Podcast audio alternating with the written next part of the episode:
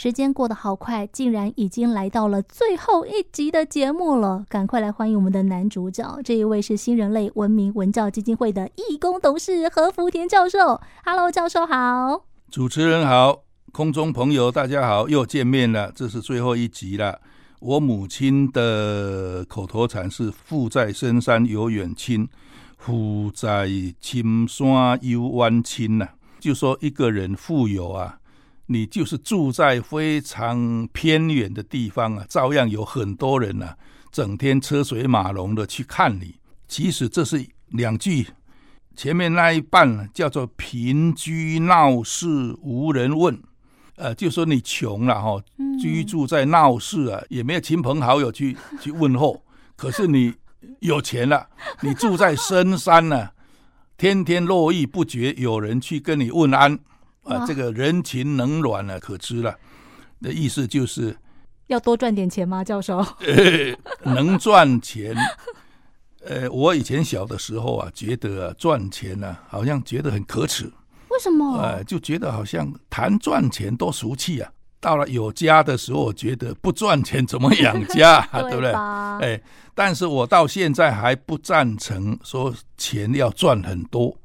我觉得有钱自己赚当然好，嗯，但是假如说我今天赚这个钱，使得别人赚不到钱，我我就觉得有一点不大好了。哎，哎，就是有钱大家赚可以，嗯、呃，也不要赚太多。哎、呃，所以，所以我也不大赞成私人富可敌国啊，啊这个观念呢，我也觉得，呃，因为你私人钱赚到。大到可以跟一个国家来比拟的时候啊，嗯、大概灾祸也快到了。哇、哦，听到这边有没有希望教授把他的手机公布一下？欸、因为这种就是标准的，如果他看到金矿银矿，他不会自己挖，嗯、他会叫大家一起来挖。不是，所以我我也告诉国家，跟他做朋友。我会告诉国家说，这个地方有金矿，赶快来挖。哎，这是大家的，哦、这不是我的。哦，哎，这是不是我的？真的，真的，我在路上发现金矿，我绝对不会把它据为己有。哦。哎，我这个可以对天发誓，哎，但是这个是对还是不对，这是价值观念的问题。没错，对对对。哎，我也不强迫人家一定要接受我这种观念。嗯，我只是告诉大家，每个人有每个人自己的主张，每个人每个人的教育背景，嗯啊，他所学习的领域。对人生的价值观啊，嗯，所以我刚才讲过，说我们不要富可敌国。嗯哼，当我有钱的时候，我们一天还是只吃三餐呐，啊，呃，楼房你就是有千间，我们自己也只能住一个房间呐，嗯，没错，也睡在一个床上，也不能一人睡十张床啊，对不对？所以这个什么意思呢？就是当你富到自己用不完的时候，应该要出来做公益。这个就是说，我有时候想到台北火车站地上都有很多的街友，很多游民啊。对对，我觉得为什么国家一天花这么多钱？尤其我我曾经想过，你买一架飞机就要几千亿，为什么拿这个一架飞机的钱来救助这一些游民，不是很容易吗？我想。你多买一架跟少买一架，我认为国防上不会有太大的分别。多一架飞机跟少一架飞机就会赢跟输吗？我是我是不认为的。我这个意思就讲，钱要用在刀口上，要用在你如果心系百姓，你如果觉得每一条生命都很宝贵，那你买武器来杀人也是害了一条生命啊。不止害一条啊！一个炸弹丢下去，那就不知道多少人要灰飞烟灭啊！那你现在碰到一个 已经在饿死边缘的这这些人，你有办法可以帮他忙，你为什么不做呢？为什么一直把这个事情留在那里这样摆着？也不好看呢、啊。那当然听说了，听说这些有人呢也不愿意人家接济他，没错，对啊，那就另外一回事。你要想办法。作为市长也好，总统也好，行政院长也好，嗯、你应该想尽办法把那些懒惰、不愿意谋生的人，你要教他，要改变他。你不能，嗯、如果有一个人很喜欢杀人，你都不改变他，让他杀很多人，那这怎么可以呢？就是说看到问题了，你就应该要想办法来帮他忙，而且做一些有益的事啊。一样的就就说这样的事情呢、啊，应该是可以做的。我个人的浅见是这个样子啊，就大家共同来做社会公益。教授其实用这个妈妈的口头禅“富在深山有远亲”，他讲的比较全面跟比较广泛了。他把这个问题上升到其实是很多国家都有的社会福利的问题。那皆有就百百种，那都有千千个不同的故事。只是说，对于那一些可能真的比较弱势的，他也许真的没有办法的，我们可以是不是多想一些，让他们能够自力更生？因为都说嘛，与其给你面包，不如教你怎么样做面包。总是要有一技。之长才能够解决可能这些社会底层朋友的一些问题哦。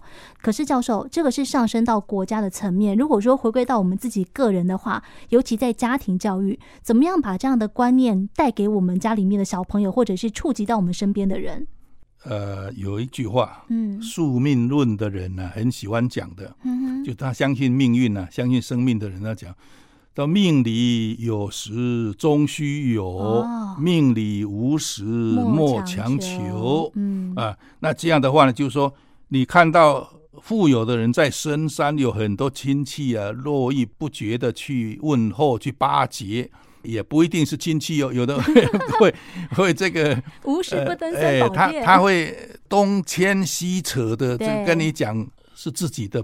亲戚哦，远亲，这真的是远远到不能再远的亲哦。嗯、啊，那你住在这个闹市里面了、啊，你穷了就没有人去过问你啊，这个当然是很凄凉的一个景象。嗯、当然，穷跟富啊，不是一句话讲清楚，就是说。